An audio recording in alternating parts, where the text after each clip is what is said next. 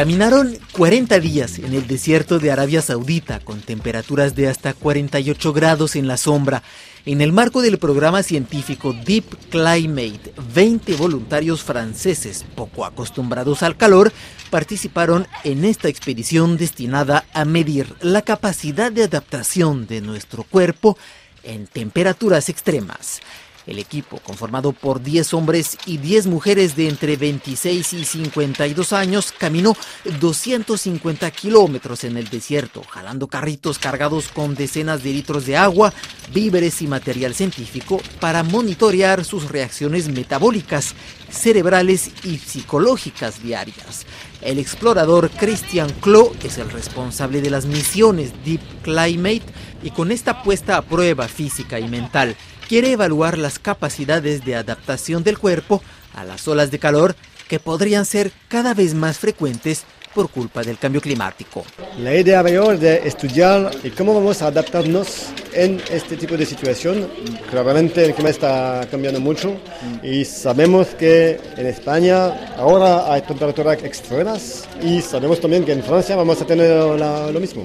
Vimos en, en, Pakistán, en India, que personas viven en 50 grados y pueden vivir, pero está muy difícil por el cuerpo que tiene que trabajar mucho para regular la temperatura. Una persona que tiene eh, fragilidad, que, está enfermo o, otra cosa así, no puede vivir a 50 grados. Así que tenemos, de verdad, trabajar mucho para no tener 50 grados. Es una cosa, pero también para, para entender cómo funciona el cuerpo y el cerebro en ese tipo de, clima para preparar las personas. Eh, también eh, han trabajado, evaluado qué cantidad de agua necesita una persona a diario.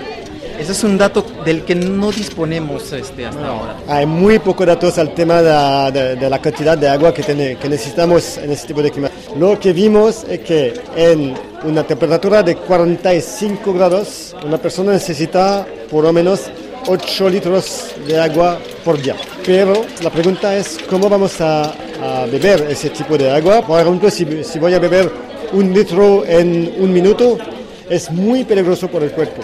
Así que hay que aprender a las personas cómo beber ese tipo de agua. De regreso a Francia, el equipo se sometió a una serie de test médicos para evaluar los impactos de una exposición duradera a estas temperaturas extremas. El explorador Christian Clough, responsable de las misiones Deep Climate, presentó el balance de la misión.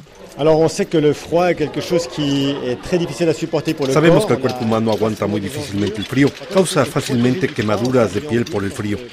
Pero claro, uno puede protegerse del frío con la ropa.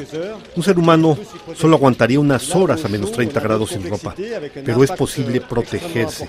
En cambio, el calor extremo presenta otra complejidad. Es más insidioso. Uno puede quitarse la ropa, pero hay un límite.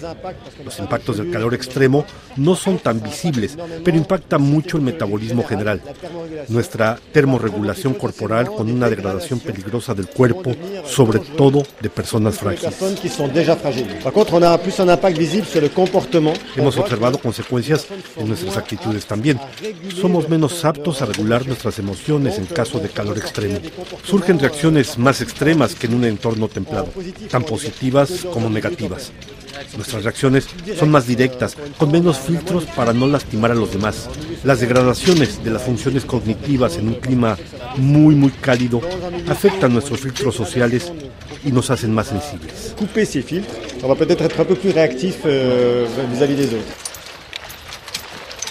Con la travesía del desierto de An Nafud en el norte de Arabia Saudita. Concluye la tercera aventura de estos exploradores de las condiciones climáticas extremas antes de recorrer las planicies rocosas y desérticas de la península arábiga, el grupo de 20 personas exploró la selva amazónica de Guayana Francesa y luego las tierras gélidas de Laponia.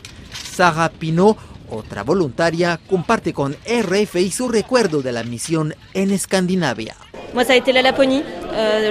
Para mí lo más difícil fue la Laponia. El frío polar era lo que más temía y con razón. Soy lo que llamamos un peso pluma. Me es más difícil resistir al frío. En el día caminábamos, entonces nuestro cuerpo se calentaba. Pero de noche, a pesar de los bipimbas que nos protegían de temperaturas de hasta menos 40 grados, mi cuerpo no podía calentarse. Dormía cuando mucho dos horas. Tenía un sueño muy inestable. El frío estaba dentro de mí. Sentí este frío hasta mi regreso a París. Laponia sí fue una etapa complicada. La Laponia ha été très, très compliqué. En cambio, para Nicolas Ngo, otro miembro de la expedición, la adaptación fue más difícil en un clima húmedo. Lo más difícil para mí fue la selva amazónica en Guyana francesa. Fue el primer viaje. Es un entorno complejo. El menor error puede costarnos caro. Hay muchos animales. Los escuchamos, pero no siempre los vemos. La humedad permanente me causó importantes micosis que me impidieron avanzar. Tuve que estar un día entero curándome los pies. Fue difícil. Los otros dos viajes también lo fueron, pero creo que ya había adquirido experiencia gracias al viaje a Guyana.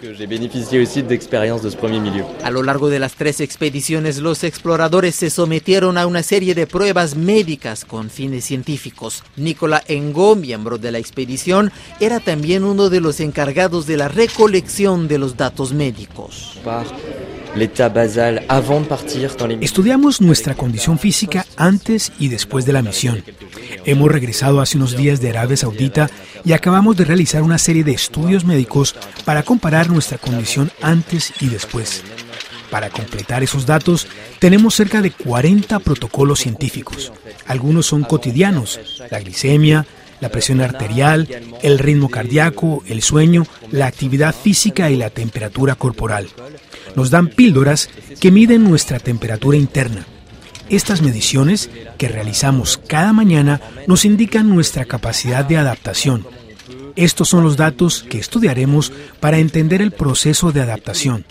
Además de ello, cada cuatro días durante la expedición realizamos pruebas aún más profundas, las cuales requieren herramientas más complejas.